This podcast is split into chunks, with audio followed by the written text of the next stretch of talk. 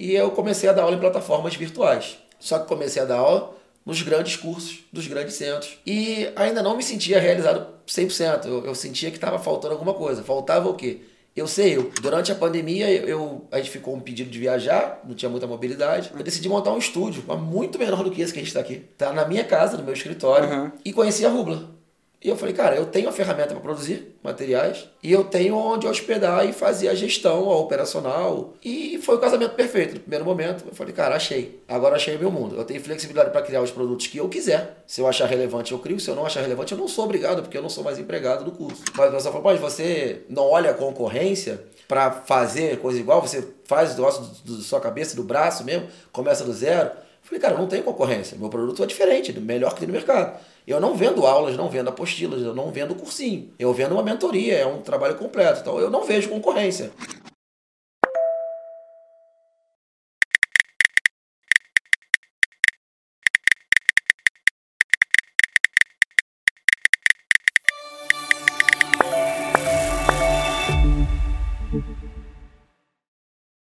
Bem-vindo ao Entrou no Grupo, podcast da Rubla. A cada 15 dias a gente traz um convidado para bater um papo e entender sobre qual foi a trajetória dele como criador de conteúdo, quais foram os erros, os acertos, os aprendizados. É, eu sou o Léo, é a minha primeira vez aqui apresentando o podcast e hoje é, a gente tem um papo que é um pouco diferente do assunto dos últimos episódios, né? A gente estava aqui falando sempre com tipsters, é, e hoje a gente quer falar sobre curso, comunidade, mentoria, é, e entender como que as pessoas estão estudando através de grupos, né? Hoje eu estou com um convidado que tudo começou para ele quando ele começou a estudar legislação tributária para passar num concurso público. É, ele conseguiu passar nesse concurso público, é, já o spoiler aí, que mudou a vida dele, né? Mudou não só por conta da, da mudança de carreira, mas também é, fez com que ele entendesse que ele podia ensinar, ajudar outras pessoas também a conquistarem esse mesmo lugar.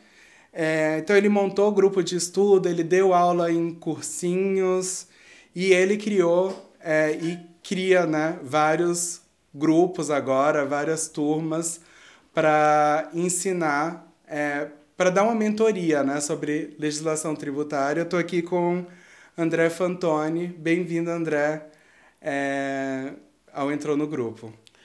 Valeu, Léo, obrigado. Agradeço o convite da Rubla aí, poder falar um pouquinho, bater um papo com vocês. Também é minha primeira vez aqui, viu? Então, não é estranho não, mas Bem-vindo.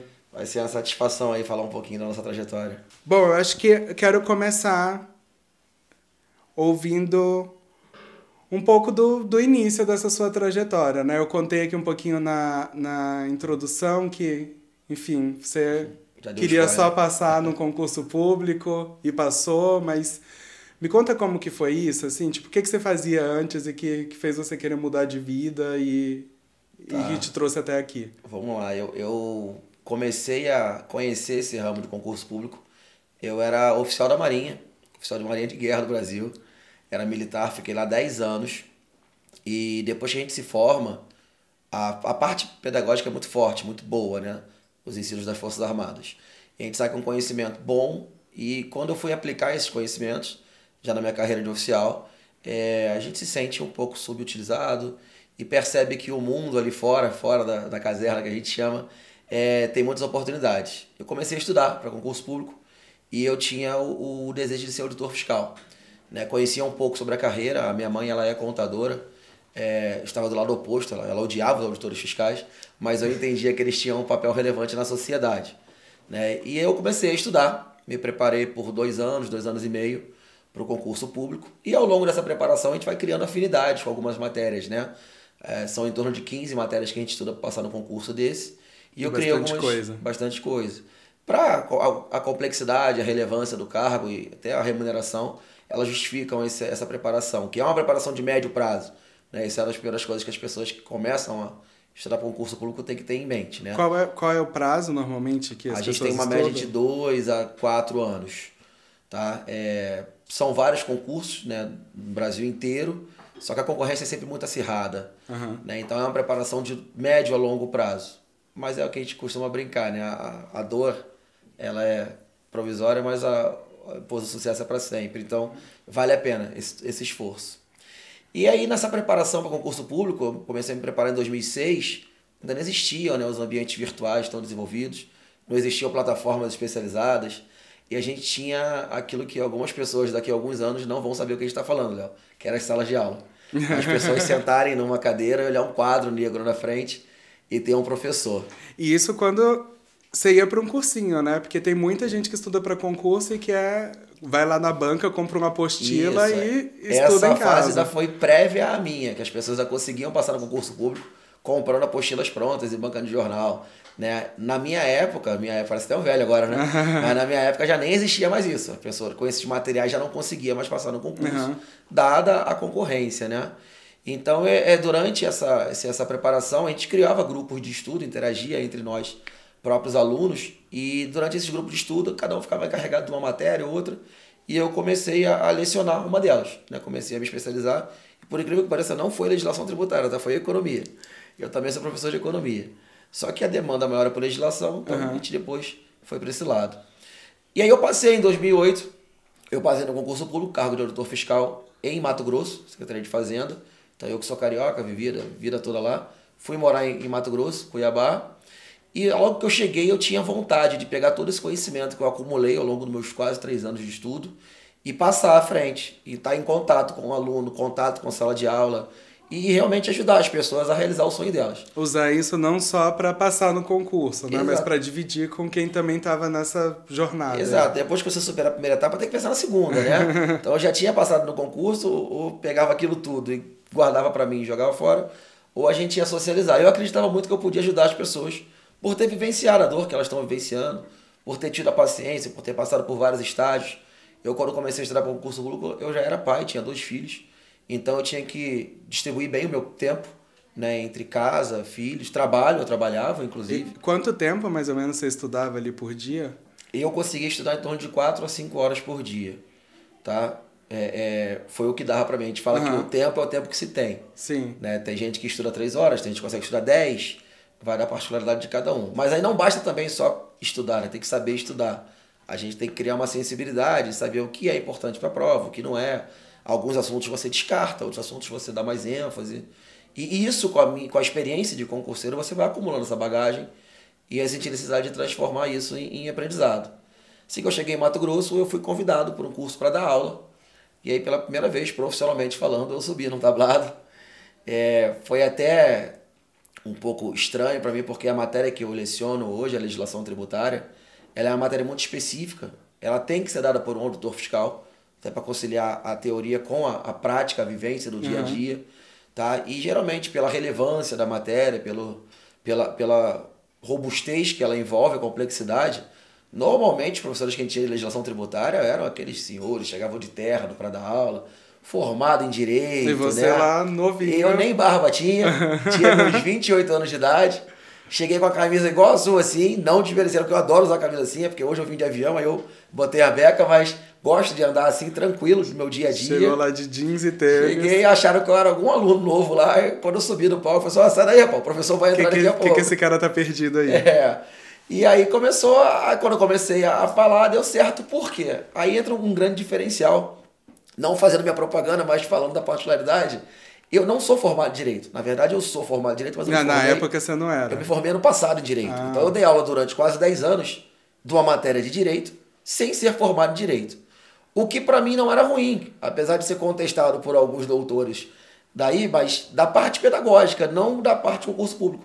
A gente fala dessa particularidade, né? Se você pega um, um doutor em Direito, ele tem todo o conhecimento, uma bagagem teórica, horas uhum. e horas de livros, mas às vezes ele não tem a sensibilidade para meter o dedo no X da, da questão, porque o, o aluno que está ali, ele não quer aprender o direito, ele quer marcar o X no lugar certo. Uhum. Então essa, essa prática junto com a teoria ela funcionou bem. E aí eu transmitia o assunto sem falar o juridiquês. Falando na linguagem que todo mundo conseguia entender, que é inclusive é mais fácil para aprender, né? Que é o concursês. o concursês. É, que é muito mais leve, né? Uhum. E, e, isso, pô, me deu um destaque bom é, eu consegui um destaque até em nível nacional. Eu dou aula em vários estados do Brasil. É, eu gosto de viajar, isso é importante.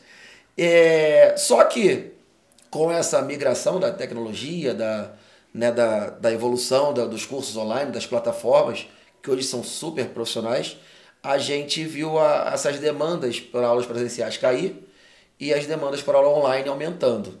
Então eu coordenei a implantação do primeiro curso online em Mato Grosso também. Trabalhamos bastante tempo por questões familiares, era uma empresa familiar, uhum. né? idade avançada do dono, os filhos casaram, viajaram, enfim. O curso teve para as atividades e eu comecei a dar aula em plataformas virtuais.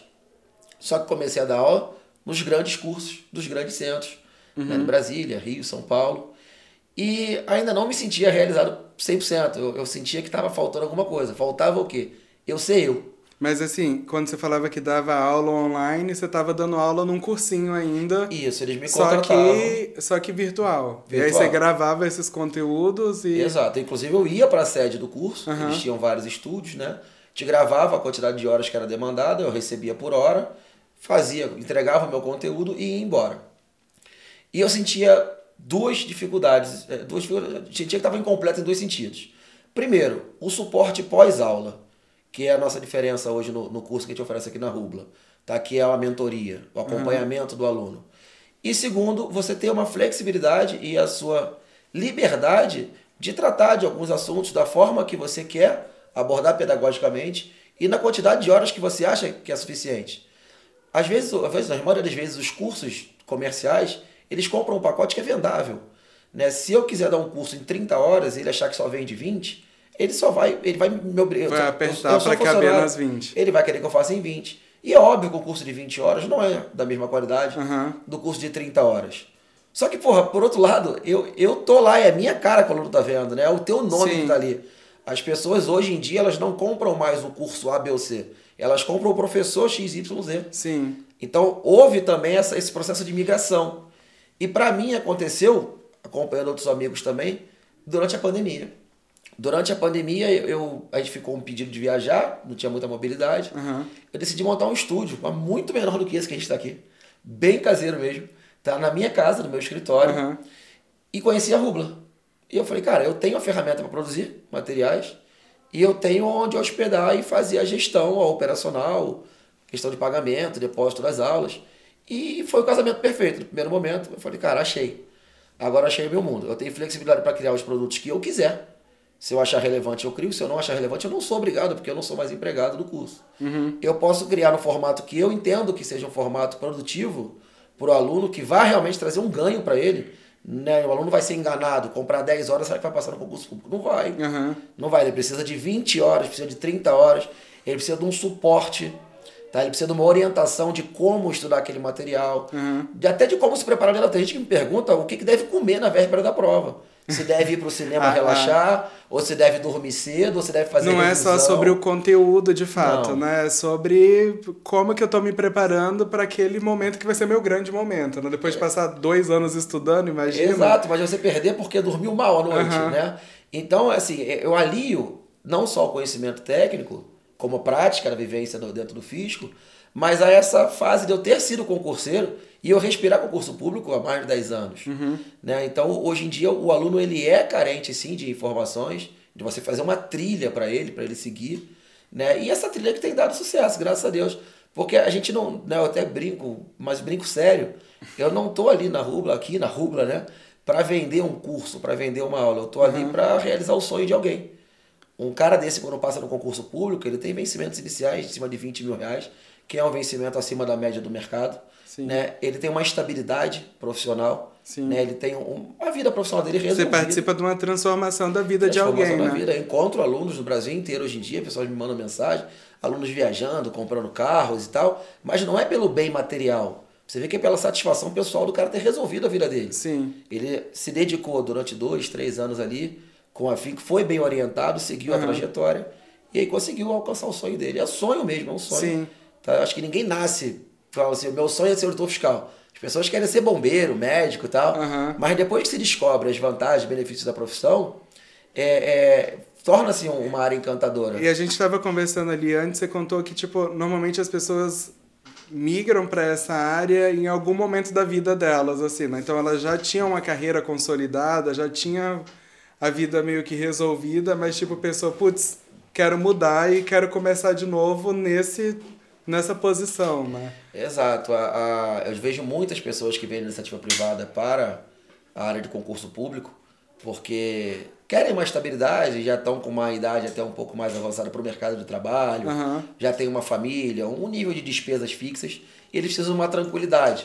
A gente, quando é mais jovem, ainda consegue. Eu falei a gente, viu? Eu sou jovem também. A gente consegue ter gás para empreender, ainda pode errar, mudar de rumo. As pessoas, quando vão adquirindo uma certa idade, uma, adquirindo outras responsabilidades, ficam um pouco mais avessa ao risco, né? Então eles Sim. migram muito para o de concurso público. Tá? E hoje, o aluno, para ele ter contato com um auditor fiscal, que é o carro que ele quer ter, pô, isso para ele é maravilhoso. Eu vou remeter à minha época, mas eu, em 2008 foi quando eu passei.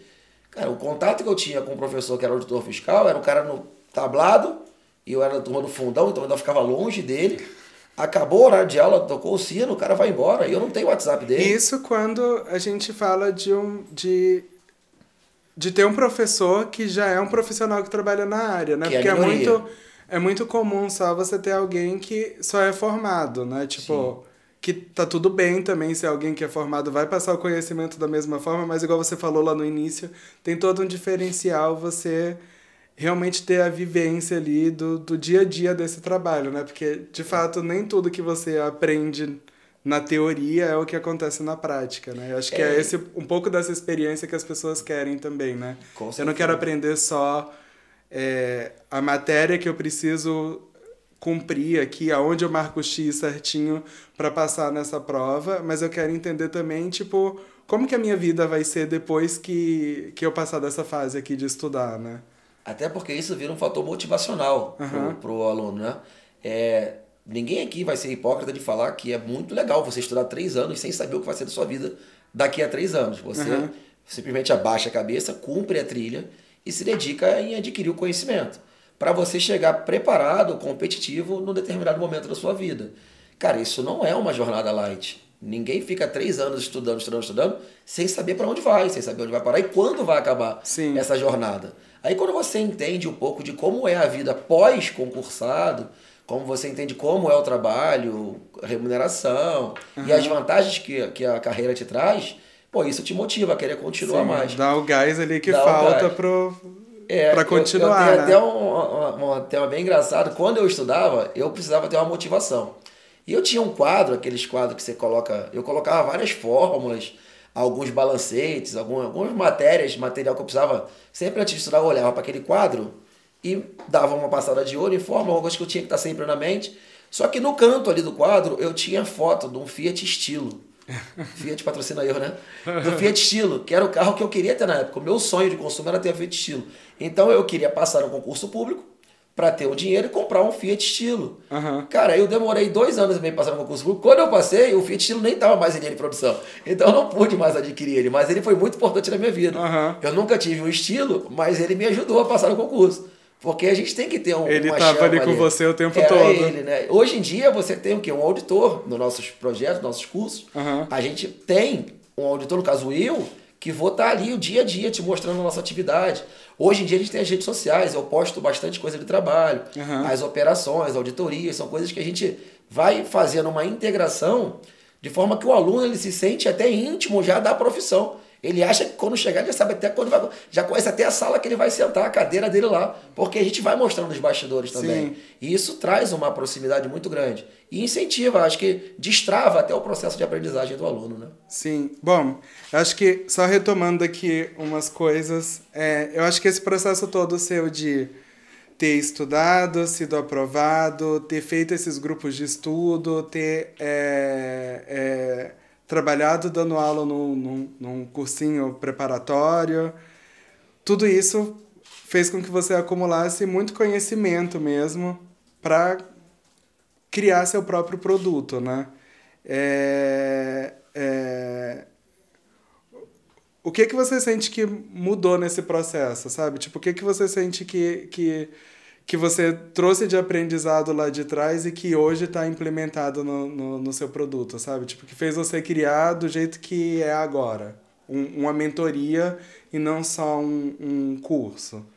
Primeiro, a vontade de querer fazer diferente, né? Aham. Para fazer mais do mesmo, a gente não, não entraria num projeto desse. E outra, eu crio o produto que é aprimorado constantemente, a cada curso a gente consegue melhorar, né? A gente troca ideia direto com o pessoal do, da Rubla para tentar uma melhoria aqui, uma funcionalidade a mais ali, porque a gente recebe as demandas dos alunos e vai aprimorando constantemente. Então, se não for para fazer algo que seja diferencial no mercado, aí realmente não proponho, eu prefiro pegar meu cargo lá, ficar tranquilo e viajar.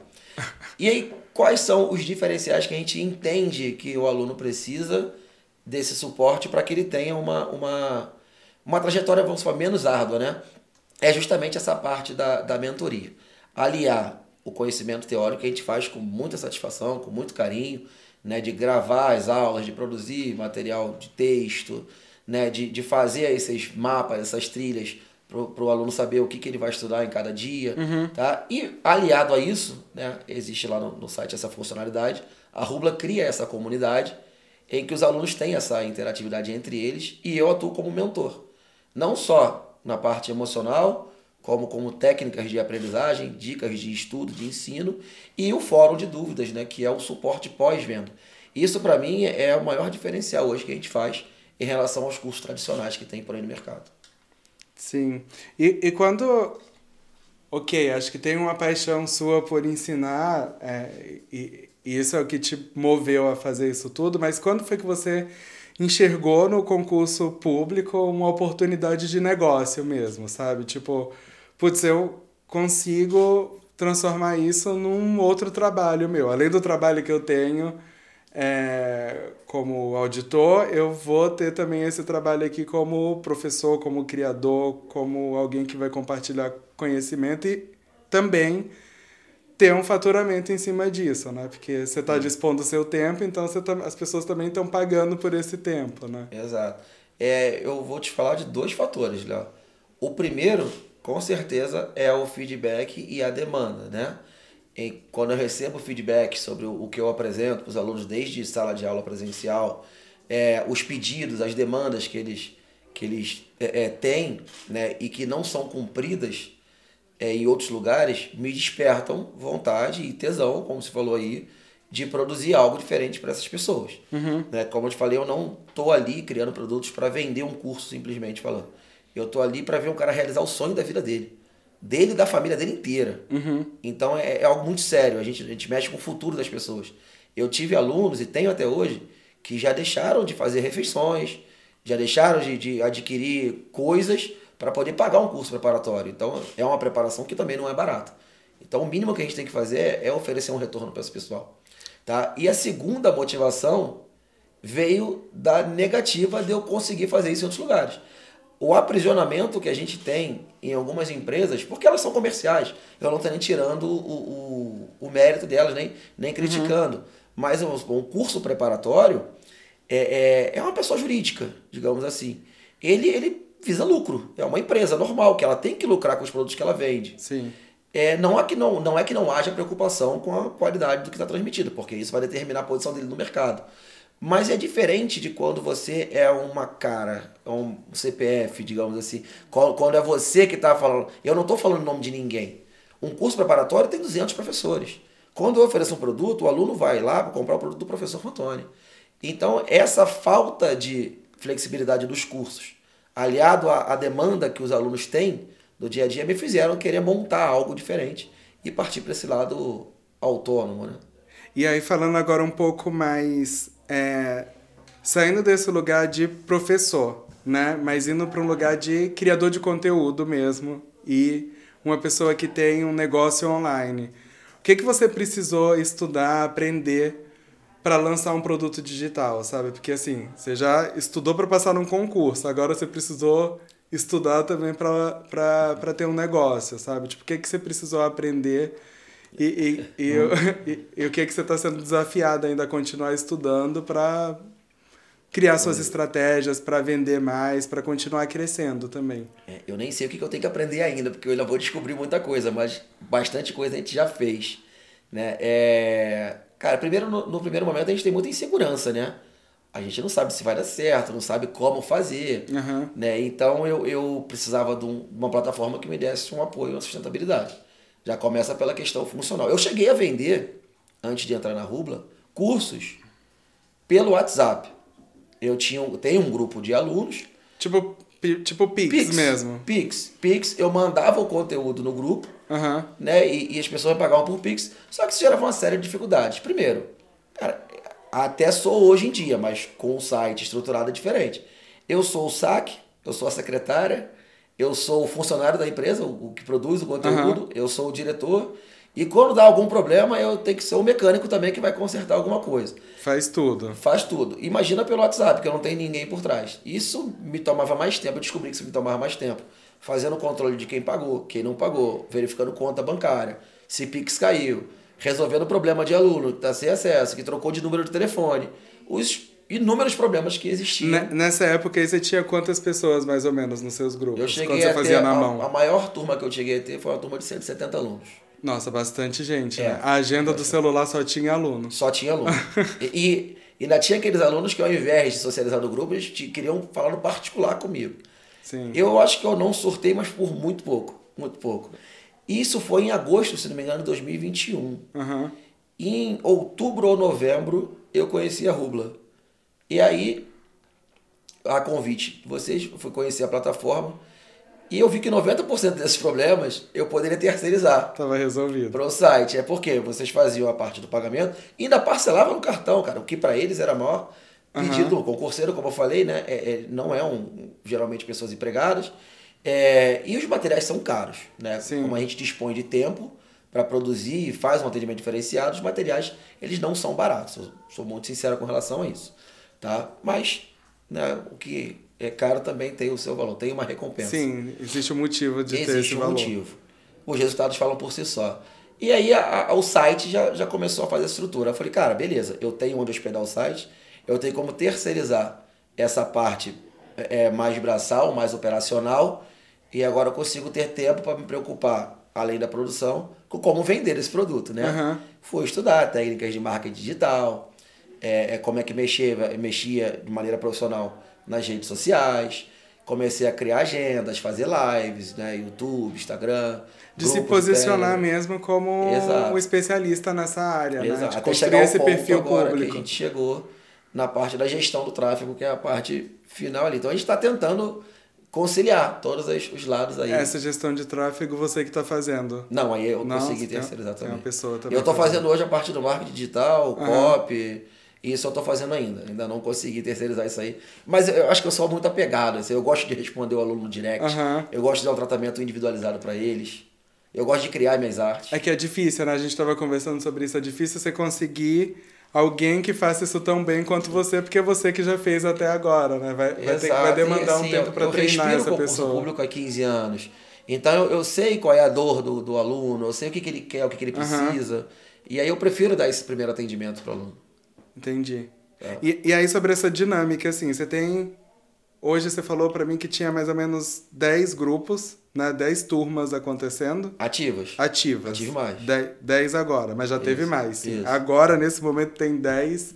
Você falou que tem mais ou menos mil alunos aí. Hoje sim. Agora, né?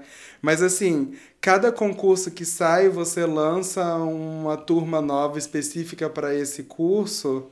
É e aí você falou também que cada vez que você lança um, um, uma turma nova, você traz aprimoramentos ali do que você já aprendeu com as turmas passadas. Né? Me conta um pouquinho de como que é esse processo seu de, de lançar uma turma nova, como que é? Assim, você trabalha eu... com concurso, sai um edital, aí você já... Isso.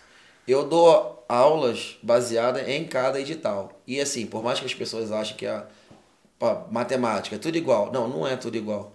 As matérias elas têm abordagem de maneira diferente. As bancas são diversificadas, então elas cobram de maneira diferente também. E o curso ele tem que ser, o meu curso ele é personalizado. Que eu digo, se você vai fazer uma prova, um concurso público para para São Paulo, você vai ter aula específica da legislação de São Paulo, uhum. de acordo com as regras e normas de São Paulo. E de, da forma que a banca que vai fazer o concurso de São Paulo cobra. Que é diferente de como é em Minas, que é diferente de como é no Rio. Então, apesar do conteúdo ele ser muito parecido, próximo, parecido, ali.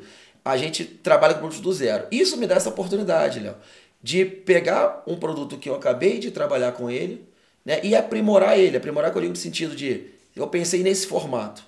Esse formato deu certo até aqui. Daqui para cá o aluno acha que eu posso melhorar. Aí eu vou e introduzo essa melhoria ali.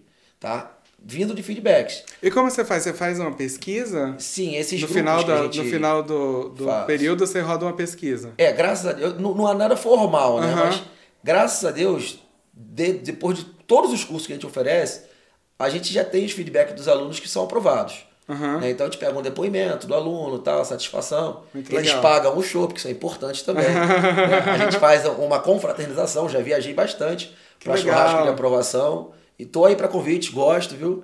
E, e eles fazem esses feedbacks. Eu converso muito com eles. Como a gente tem esse contato próximo, né? A gente, a gente vira uma família. A gente tem preparação de curso de três meses a seis Dois meses. anos estudando junto realmente virou uma família. Exato, assim, esses, esses- a gente fica ali interagindo todo dia. Eu já fui mediador de separação, de, de, de retorno, de reconciliação. A pessoa, pô, minha mulher não deixa eu estudar, ela tá me perturbando e tal, vou sair de casa. Eu falei, se for isso você tá precisando para estudar, saia, filho. Saia, cabeça fresca, reavalia e vê. Aí o cara ficou duas semanas na casa da mãe dele e falou, rapaz, eu achei que lá em casa estava ruim, mas aqui na casa da minha mãe tá mais difícil, eu vou voltar para casa. Eu falei, então volte, volte e combine essa regra. Então você acaba participando da vida das pessoas. Aham. E isso dá uma proximidade, dá uma liberdade da gente ter os retornos. Ô, Vazona, a gente acha o seguinte, pô, é, é pouca hora para esse assunto aqui. É, tem assuntos que precisam de mais exercícios. Tá? A, a gente precisa de uma abordagem mais prática. Aqui eu preciso de mais vídeo, aqui eu preciso de mais conteúdo escrito. E eu vou aprimorando, cara. Assim, e pretendo é, é, não chegar na excelência nunca, porque se eu chegar na excelência, eu entro na minha zona de conforto. Né? Então eu acho que o meu 99% é o que a gente atinge hoje em dia, pelos feedbacks, 100% não dá. Mas o 99% ele é suficiente e muito tranquilo para você ser aprovado nos concursos. Mas se tiver algum ponto de melhoria, eu quero feedback para melhorar ainda mais. É, é, isso, é, isso é muito legal, assim, por, por essa dinâmica, né? De ouvir o feedback, melhorar no próximo. Então, e essas pessoas, elas acabam ficando com você, às vezes, por, por mais de um tempo, né? Porque, assim, concurso não é o primeiro que você faz que você passa, né? Então, nem, nem sempre é isso que acontece. Seria o mundo ideal fazer o primeiro concurso e já passar? Seria. Você, estuda como se fosse isso, né? Mas a gente sabe que não é o que acontece. Então, se tem muita nisso, né? gente... Cada concurso tem que ser o seu concurso. É.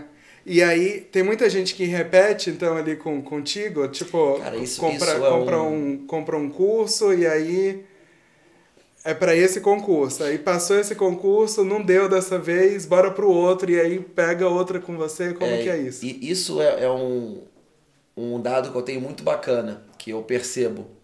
É, os nossos produtos, como eu te falei, são perecíveis, digamos assim. Aham. Ele é válido para aquele concurso. Se você não passou naquele concurso, não é recomendável que você use, eu deixo o acesso, para que você use aquele produto para um outro concurso. Porque ele não vai ter as especificidades. Você vai estudar conteúdo, vai ter técnicas de ensino, mas não é a mesma coisa. Então, qual é o ideal? O concurseiro profissional que a gente fala. O ideal é que você é, é adquira um outro produto que é voltado para aquele próximo concurso. É sempre a gente brinca, né? O inimigo mais próximo. Tem que focar no inimigo mais próximo. Hoje o concurso é aqui em São Paulo, mas não deu. E o normal é não dar, Léo. Isso não é demérito para nenhum aluno, não. Tá? Sim. Porque a gente tem uma média de 50 a 100 vagas por concurso e uma concorrência de 50 mil pessoas. Então, assim, a grande maioria não vai passar no concurso mesmo. Aham. Mas é uma fila. E essa fila vai andando. Sim. Passam os 50 melhores, eles saem da fila. Depois vem os outros 50, os outros 50, até chegar a tua vez. Você não pode sair da fila nem parar de andar. Como é que você para de andar? Deixa de estudar. Sim. Ah, sair da fila, desistir. Não, você tem que continuar andando no seu ritmo, estudando e tal. E o que eu percebo é que esses alunos, e a maioria infelizmente não passa, né, de primeira, mas ele- eles voltam a adquirir os produtos para os próximos concursos porque gostaram, gostaram da didática, da assistência, né, gostaram do, do produto em si, do, do tudo que ele contempla, né? Aham. Então a gente tem uma, um índice de reincidência muito grande. E isso é muito legal porque a gente sempre fala aqui sobre ter um produto que tem recorrência, né? Normalmente quando a gente está falando de criar uma comunidade, é justamente por isso, porque você, é, por exemplo, eu me identifico com o seu assunto, eu entro na sua comunidade, eu aprendo com você e eu faço parte disso e eu quero chamar outras pessoas para fazerem parte disso e enquanto eu estou aprendendo, eu quero continuar por mais tempo, né? Sim. Eles acreditam no propósito e, e veem que o trabalho é sério. Então sabe que aquilo vai dar resultado. Aham. E o aluno, quando ele não passa num concurso, ele sabe por que, que ele não passou. Então, assim, é, é um aprendizado para que ele corrija também para os próximos, a preparação dele, Ah, procrastinei um pouco. Ah, dei prioridade a outras coisas. Uhum. Ah, não consegui cumprir o cronograma previsto. Então ele sabe onde falhou. É raro você chegar no final, mas o que aconteceu? Que não passou? Cara, eu estudei 10 horas por dia, estudei tudo, revisei tudo três vezes e tal. Na hora eu, eu, eu não sabia, deu, deu branco. Pô, isso é rara exceção, não, não acontece. Uhum. Geralmente há uma falha no processo. A gente trabalha de maneira a minimizar essas falhas. A gente Uhum. dá todas as orientações de suporte para que você não falhe. Mas a gente é de carne e osso. Né? A gente é ser humano. Uma hora ou outra. Você não consegue ser uma máquina e estudar religiosamente 6 horas por dia, 8 horas por dia. Sim. Não consegue. Então, uma hora ou outra pode vir a falhar. Mas é legal que assim, o fato o seu produto não é recorrente, ele é perecível ali, né? Você Isso. comprou, anunciou que vai ter o concurso, você abriu sua venda as pe- e, e abriu seu cronograma para as pessoas estudarem até aquela data. Acabou Passou esse concurso, a pessoa não passou, ela já olha ali o que Ela que vai tem virar o próximo concurso e e vai o entrar naquela novo. fila de novo. E aí isso é muito legal porque assim, ela já teve essa experiência com você, o resultado da negativa dela ali não está relacionado ao seu produto, né? Porque você ajudou ela a chegar até ali, ela sabe que pode continuar contigo, porque cada vez que ela está contigo, ela está mais perto de conseguir atingir o objetivo dela também, né? Então é muito legal Até é, pelos diferenciais que a gente oferece, né? que ela vai entendendo isso e ela vai ficando com você até conseguir chegar lá, né? Sim, sim. É, e, e uma outra dúvida sobre isso é que normalmente em grupos assim, que as pessoas passam mais tempo estudando ou aprendendo alguma coisa com criadores, é, é, as pessoas costumam recomendar esses grupos, né? Então, tipo, recomendar esse produto. Você tem gente que chegou na, na sua comunidade que foi recomendação de aluno ou que já passou ou que ainda está lá estudando contigo e falou, putz, vamos estudar com o Fantoni porque cara tem uma dinâmica legal, sabe? Tipo, tem uma comunidade legal, tem um produto legal, tem um conteúdo legal. Tipo, você tem esses feedbacks também de indicações? Graças a Deus. E na verdade, eu te falo, uma das minhas maiores satisfações e recompensas é ver hoje com rede social, né?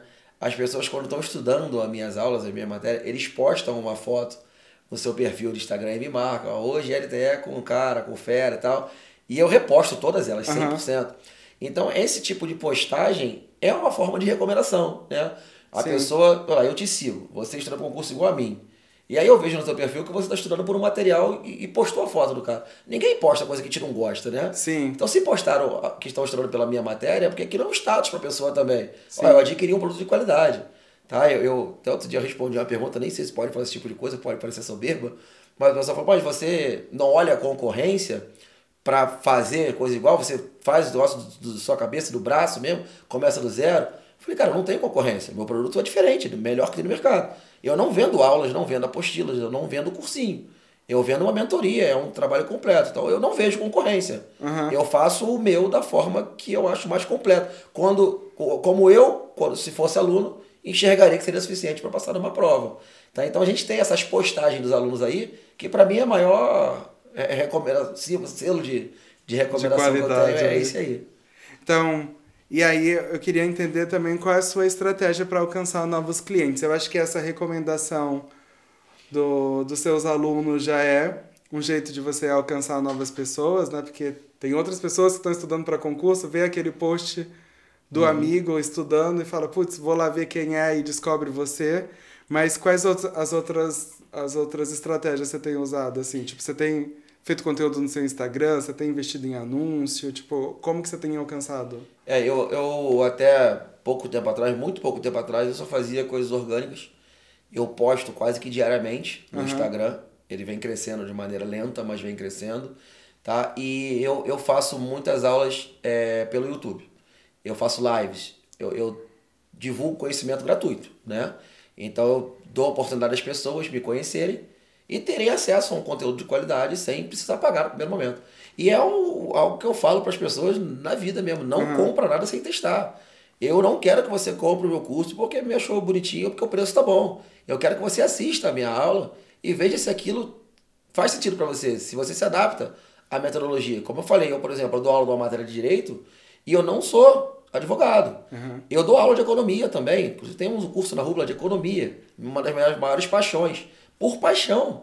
Eu não tenho formação em economia, mas eu tenho livro publicado de economia.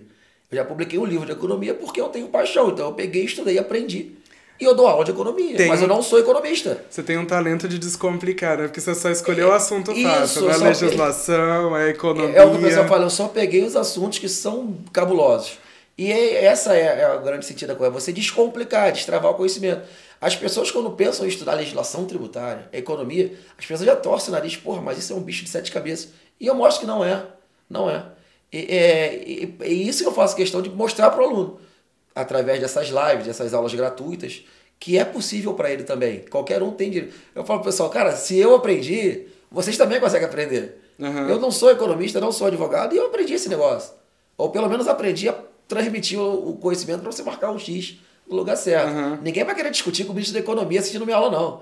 Você não tem condição de discutir com o pessoal no Banco Central. Mas você consegue marcar o X no lugar certo. Que é o primeiro objetivo do aluno. né? Sim. Sim. Há uma diferença muito grande do professor de faculdade, mestrado, doutorado, da vida acadêmica, do professor de concurso público. Eu não vendo aula, eu vendo sonho, ou realização do sonho. O cara não quer aprender economia, ele não quer aprender direito.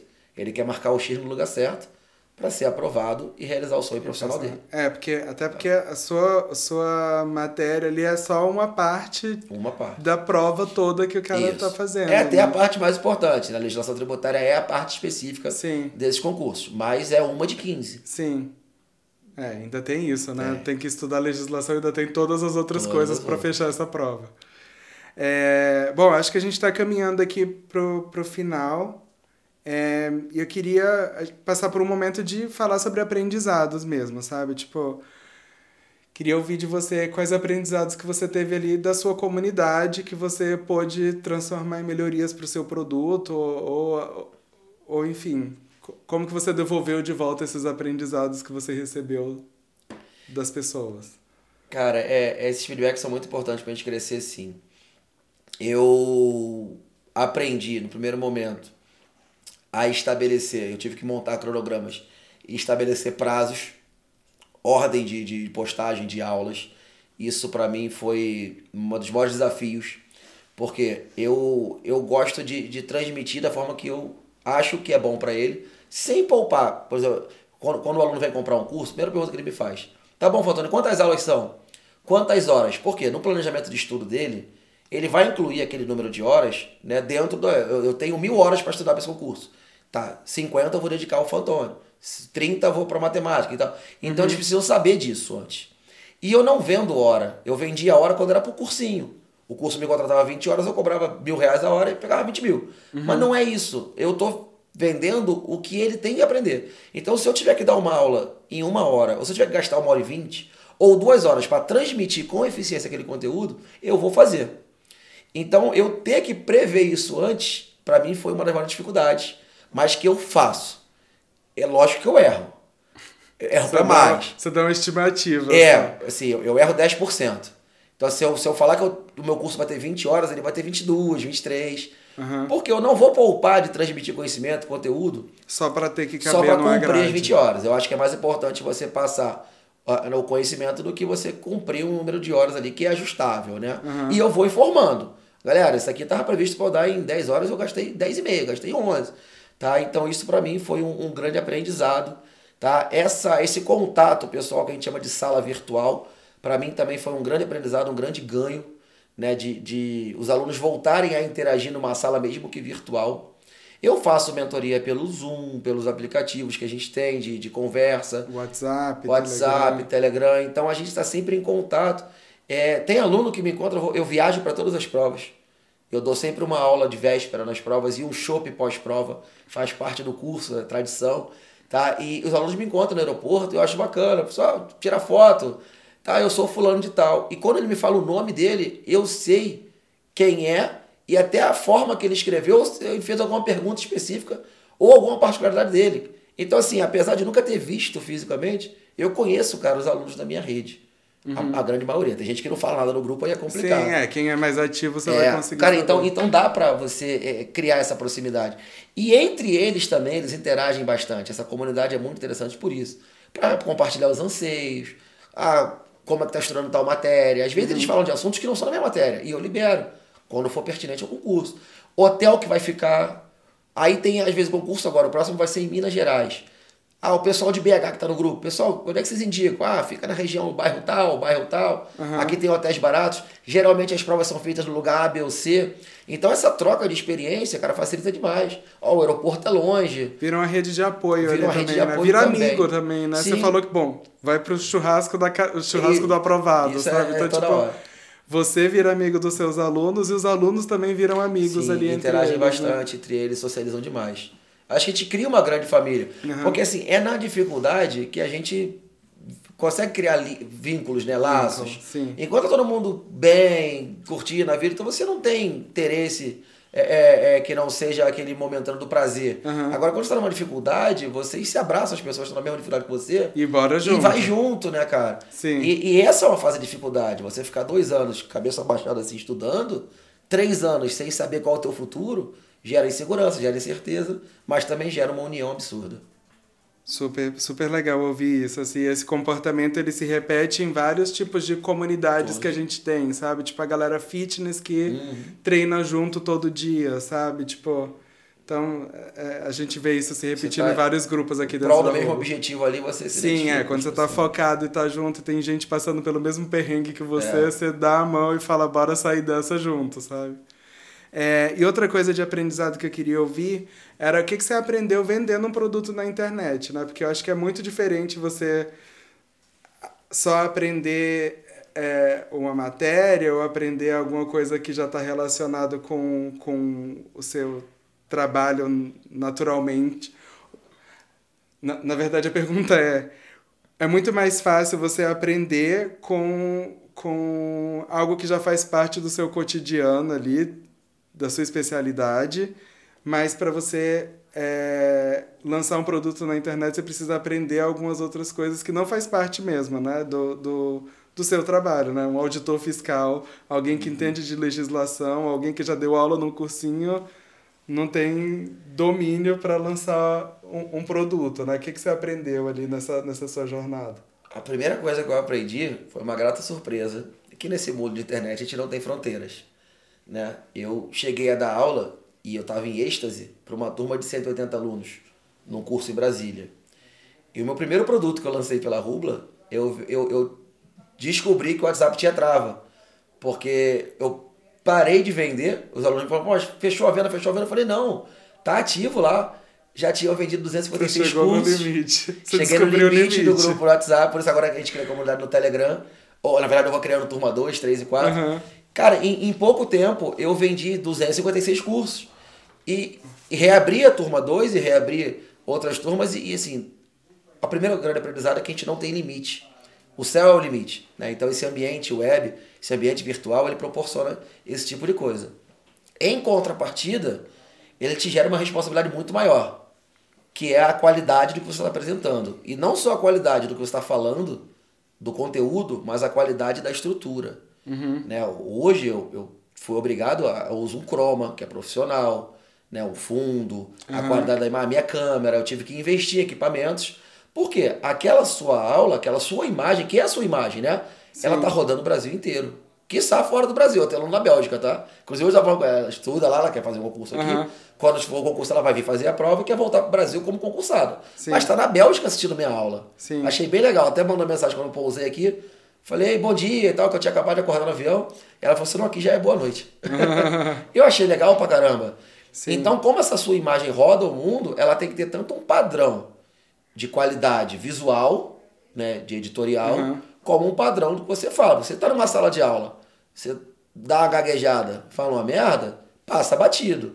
Agora, quando aquilo tá gravado e eternizado, Uhum. o aluno pode ouvir, escutar e transmitir várias vezes, então você tem uma preocupação maior em se qualificar mais, Sim. em pesquisar mais, estudar um pouco mais. Não adianta você Então, ser você profissional apenas ninguém. no, no assunto que você está dando aula, né? Você tem que estar entregando um material fechado completo. todo de qualidade, É. né? E não querem saber se eu tenho um editor que errou, ou se o meu gestor de tráfego é ruim, ou se o meu medial, é, é, social media é, é, é, atrasou uma postagem, cara. Quem tá ali é o meu nome. Uhum. Então acaba que você não se desliga dessas coisas também. Então tem que ter o suporte por trás, mas é um conjunto fechado. É isso, Qual é a é- integração? Não é mais você como o professor do cursinho, você é o seu cursinho, Pois né? é. Então você tem que cuidar de tudo de uma vez ali. Tem e as- garantir pra ter a qualidade em tudo. As vantagens de ter essa liberdade, de você Uhum. poder fazer do seu jeito, e e a receita também é mais favorável, mas também tem essa responsabilidade de você se preocupar com os mínimos detalhes. Boa, Fantoni. Agora, final, final mesmo. A gente sempre finaliza o podcast aqui com algum tipo de história dos nossos criadores, né? Acho que é, queria ouvir é, alguma história legal que você teve.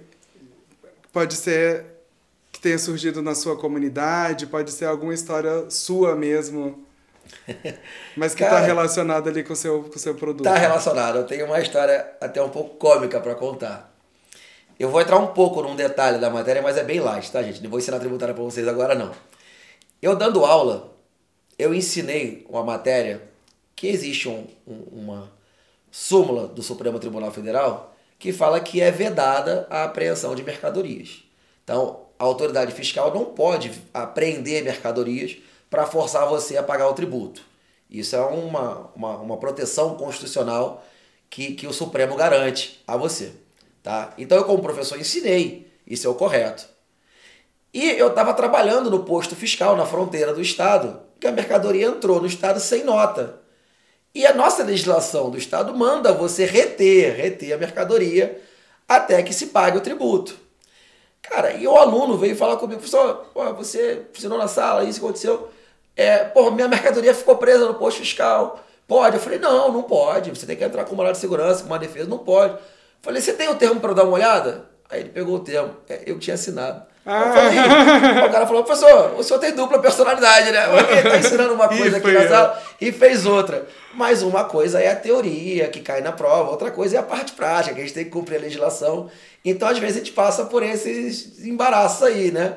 Ensinando um conteúdo correto para ele, mas na prática ali a gente faz um pouco diferente por ossos do ofício, né? A gente tem que cumprir a nossa lei também. Mas aí você tem dupla personalidade. Eu falei, calma, não é assim também, mas vamos resolver isso aí. Foi o, foi o Fantoni que é, o Fantoni auditor que assinou lá, Foi que é o professor. assinou, o professor é diferente, né? É isso então, Fantoni, muito obrigado pelo papo. Acho que foi super produtivo aqui. A gente consegue ver o quanto faz diferença ter uma comunidade mesmo, o quanto faz diferença ter essa, essa as pessoas todas reunidas ali dentro de um grupo e como que isso agrega para elas aprenderem juntas, sabe? Então, é, é, acho que você conseguiu resumir muito bem é, a importância de ter um conteúdo que vai além da, da, da, do PDF ali, vai além da videoaula, sabe? Tipo, quanto que essas trocas todas são super importantes. Obrigado por dividir um pouquinho da sua história com a gente. Valeu, Léo. Eu que agradeço. Obrigado pelo convite aí. Tô sempre à disposição, é sempre a satisfação. A UBLA é grande parceira minha. Mudou né, o meu status de, de, de professor para criador. Isso para mim foi uma revolução na época da, da pandemia. Isso me ajudou bastante, me, me fez enxergar outras coisas além da bolha, né? Me abriu um horizonte absurdo. Então, agradeço pelo convite, pela parceria. Conto com vocês pra gente continuar Vamos crescendo junto. aí, tá? E tô sempre à disposição. Foi um prazer aí, galera. É isso, gente. Muito obrigado por terem acompanhado até aqui. Deixe seu like aí no YouTube, segue o Fantoni nas redes sociais dele, que a gente vai deixar o link aqui na bio. E até o próximo episódio.